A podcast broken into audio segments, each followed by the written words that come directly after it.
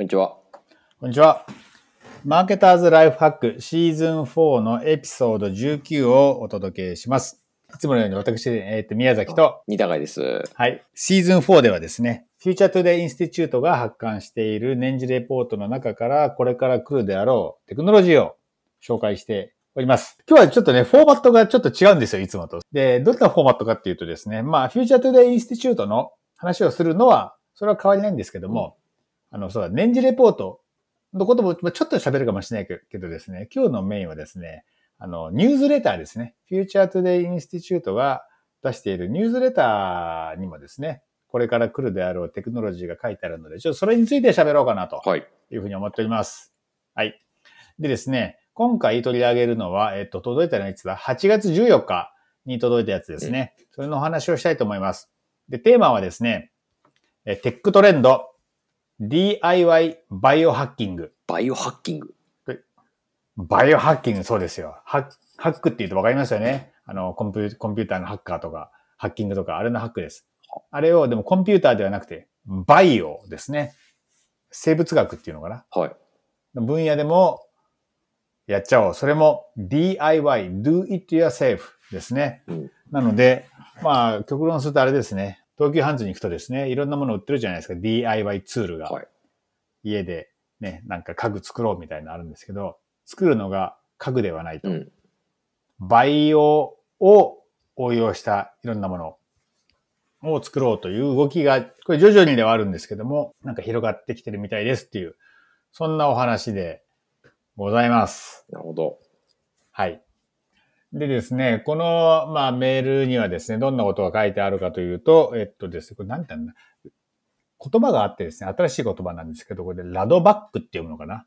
Rapid Development Vaccine Collaborative って言うんですけど、まああれですよ。あの、COVID-19 用のワクチンか、ワクチンをですね、開発するための collaborative だから、なんかいろんな協力してやっていこうなんていう、そんな動きがまずあるようでしてですね、うん。それを、なんか、その、製薬会社とか、大学の研究室とかでやるんではなくて、なんかもう、あの、志がある人が集まってやっちゃおう。なるほなんかそんなことがですね、生まれてきてるみたいですね。うんで、それも、まあそうは言ってもですね、さすがにど素人ではそんなことできないじゃないですか。すよね生物学とかね、全くわかんないんで。どんな人がやってるかっていうとですね、えーといくつか名前が載っていて、えーっと、ハーバード大学のジェネティシスト。なんだろう、ジェネティシストって。ど。遺伝子学者日本語で遺伝子学者？ジョージ・チャーチさんとかですね。うんあとは DNA シークエンシング。だから DNA 解析の会社を作った人。うんベ、を作る、なんてこれだ。プレストン・イーステップっていうのか、うんこれ会社の名前か？ちょっと待ってください。ファウンダー。まあなんかそういう人がですね、参画してるみたいです。ただ多くはですね、なんかあんまこういうことやると、あの、自分が勤務してるところからですね、問題視されたりするみたいなんで、うん匿名で参加してるなんていう、そういうことらしいんです、なるほど。でもまあや、やっちゃる人はいるっていうことですね。うん。で、なんかこれ読んで面白いなと思ったのがですね、まあ普通、まあ多分どこの国でもそうだと思うんですけど、そういう薬とか、まあ、人間の健康に関することっていうのは、まあ、規制対象じゃないですか。はい。何でも好き勝手にできるわけじゃないと思うんですけど、うんえっと、アメリカではですね、そう規制当局が、まあ、FDA っていう、フードドラッグアドミニストレーションっていうのがあるそうなんですが、このね、FDA も、このバイオハックをするための材料うんを規制するためのそういう力はないんだって。どういうことですか？だから、だから、なんつうの？材料を集めることはできちゃうわけさ、こういうはいはいはいはい。DIY バイオハッキングやりたい人が。はいはいはいはい。それで、えー、なんかやろうと思えばできちゃうっていうことらしいですよ。うん。実際にね、それを使って売り出そうとかなると多分ダメなんだろうな。ああ、なるほど。規制がかかるんだと思うんですけど。うん。っていう動きでございます。で、面白いことが書いてあってですね、この動きは、まあ、なぞらえる、なぞらえるならばですね、はい昔は例えばビールを作るっていうのはですね、大きなビール会社が作ってましたと。ただそれがですね、最近はいろんなところでクラフトビールなんか作り始めてるわけじゃないですか。そんな感じで、今までは薬はね、大きな製薬会社しか作らなかったんだけれども、これからはそういう志を持ったね、えー街中の人が、あの、世の中の人がですね、集まって作り始めるみたいな、クラフトビールみたいな感じになるかもよ、みたいな。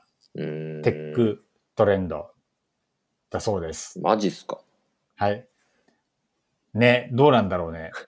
うまくいくのかな、これ。うんで、これさ、あのー読み進めていくと、えっと、なんだ、悲観的、あ楽観的なシナリオと悲観的なシナリオが載ってるんだよね。はいはいはい。でですね、まあ、楽観的なシナリオっていうのは、まあ、うまくいってですね、本当にまあ人々の役に立つような、そういうバイオ、ハッキングのもと生まれたいろんなものが世の中でもあるみたいなやつなんだけど、そうではない、カタストロフィックって書いてあるんで、もう、すごい被害を及ぼすような、うん。そういうシナリオも、えっと考えられていてですね、うんこれは自分の、例えば遺伝子をいじっちゃって、で何か問題が出たと。はいでも遺伝子いじっちゃってるから、まあすぐにはですね、風邪薬飲めば治るみたいな代物じゃないわけですよ。うん。なので、そういうのを、えーなんて遺伝子リバーサルって書いてあったかな。バイオリバーサルか。うん。リバースエンジニアリングみたいなもんなんですかね。ちょっとわかんないけど、そういうので、逆に、その、遺伝子を解析して、クリスパー、クリスパーっていうなんか遺伝子はいをいじるための技術があるんうんだけども、それを使って、あの間違って DIY バイオハッキングで、なんか、あの、健康崩しちゃった人うんを治していくみたいな。そんなことが行われるようになる未来っていうのも予想されていつます。遺伝子ドクターみたいなことですか？まあそうなんだろうね。ドクターならクリスパー使ってなんかその遺伝子をね、やっぱまたそのバイオリバーサル、あれですよ。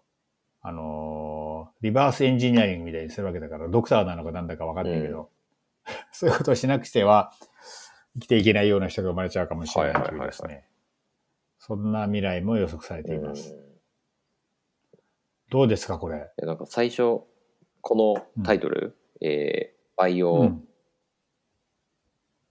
ハッキング。的なことを見たときに、あのうん中学校の時にすごい欲しいなと思った本がありまして、何ですか？ありえない理科の教科書っていう、なんか、ちょっと怪しい本があって、うんうん。あのその辺の土の中にいる炭疽菌をこう、培養しちゃおうとか、なんかそういううん危ない感じのことがいっぱい書いてある本があって、なるほどね。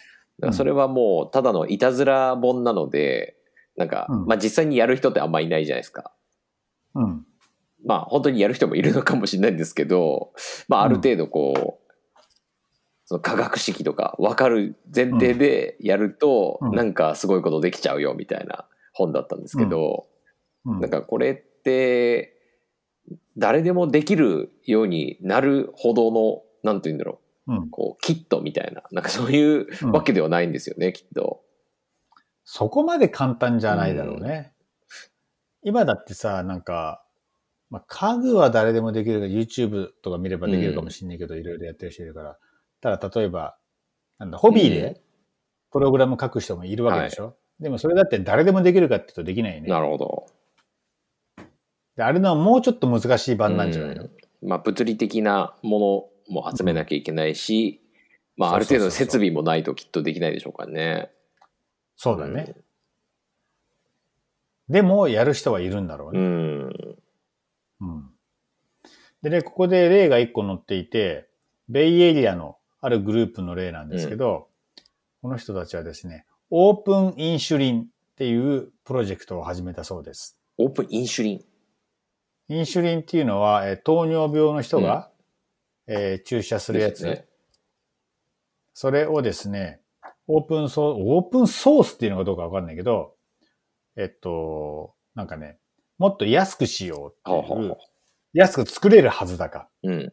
っていう志のもと集まった人が立ち上げたプロジェクトで、今は、えーこれ単位は書いてないんだけど、インシュリンの価格が、えー 300US ドルするのを 7US ドルだいぶ落としますでね。提提供できるようにしようということで、このバイオハッキングに励んでいる人たちがいうみたいですね。ね。このぐらいだったらいいよね。なんか新しいさ、なんか細胞、細胞とか、その、遺伝子を組み換えるっていう話になると、ちょっと危険な香りがするけど、ねインシュリンはすでにあるわけでしょ、製造方法、製造方法を変えるんだろうな、きっとな、これは。まあ、そうですね、うんジェネリック医薬品みたいなことですよね。まあそうだね。あ、そうだね。うん。ただそれも、あのーあれですよ。会社としてやるんじゃなくて、志を同じくした人が集まってっていうとこですよ。DIY 的な感じで。うん。まあ、オープンソースプロジェクトってことですよね。うん。うんっていうのが来るそうです。なるほど。で、あ、これね、そう、4証言じゃないんだけど、やっぱあの、いつものアクションメーターがメールの中にもあってですね、informs strategy って書いてありますね。 act now ではないけども、でも、うん、ちょっと準備しときなさいよっていんんうことですね。なるほど。これ最新の tech trends としては、うん。まあその COVID-19 とかそういうものを含め、なんかうん。最新だなっていう感じがするんですけど、これちょっとマーケター目線ではどんな感じで評価しましょうか？マーケター目線ではそうだね。これは、なんだろう、普通の一般消費財の企業に勤めてるマーケターだったりすると、あんまりやることないかな。うーん。まあ、もし、製薬会社とうんうん。うんか、あとはし食料品の会社とか、うん。そういうところの人はこういうところにも目配せしておいて、なんですかね、あのーそういうところと仲良くするのがいいんじゃないですかね。うん。コラボプロジェクト。そうですね。まあ、もしくは、この COVID-19 だけに限って言うと、うん。もしかしたらこういう集合値を自由に集める方が、その、うん。すぐにワクチン開発みたいなことができるのかもしれないっていう意味では、うんワクチン開発の最新現場を見るみたいなので、これ見とくと、この後経済にどれぐらいのダメージが、えー続くのかみたいなのが分かったりするかもって感じですか、どうなんですかね。これ COVID-19 のワクチン、あのワクチンがこれでできるような気は俺はなんか全然しないけどね。ジっすか？でむしろそのためだの、あれですよね、オープンソースプロジェクトですよね。いや、そうは言ったって今世の中でさ、巨大な製薬会社がさ、もう死に物狂いでやってるわけでしょ。まあ、ですけど、あとの、これで、そのワクチンができないなと思うのは、その、なんつうの、し試験っていうの、ができないんじゃん？こんなさ、DIY ワクチン、ため、俺で試していいよっていう人は現れないでしょ？そうそうーん、まあそうなんですけど、実際にそういう開発現場にいる人たちも入ってる可能性があるわけですよね。見てる可能性があるわけですよね。うんそういうところから着想を得て、あ、これでいこうみたいなのが見つかるのかもな、みたいな。う。見つけても、だからそれは、なんていうの、既存のちゃんとした企業の中で現実化するんじゃないのかな。ああ、それそれはそうです、COVID-19、うん、COVID-19 に関して言えばね。うんでもなんか、その、まあ一個ワクチン開発、まあ開発現場だけじゃなくて、あの、うん。みんなにワクチンが行き届くっていうところまででいくと、うん。そのワクチンをどういうふうにこう、たくさん作るかとかっていう観点では、その、こっちの手法の方がいいであるとか、そっちはあるかもしれないね。さっきのオープンインシュリンと同じ話でね、300ドルのものをさ、7ドルにできるはずだと思って彼ら頑張ってるわけでしょ。だから、要するに効率化するってことやん、うんこれって。だから COVID-19 のワクチンもまあ同じ話やろうな。うん。そっちそっちはあるかもね。うん。だからそういうのでいくと、えーうん。まあ可能性としては、あの、うん。このワクチン開発をちょっと後押しする可能性があるみたいなとか、あとそういう議論がオープンにされる場があるっていうのを知ってると、うん。まあ、そういう方面で強い人っていうのはうん。いい有力な情報ソースになるのかなと思って。うん。まあそうだろうね。なんか Google アナリティクスとかでも海外の情報ソースの方が早かったり、うんより深いことが書いてあったりって結構あるんで、うん。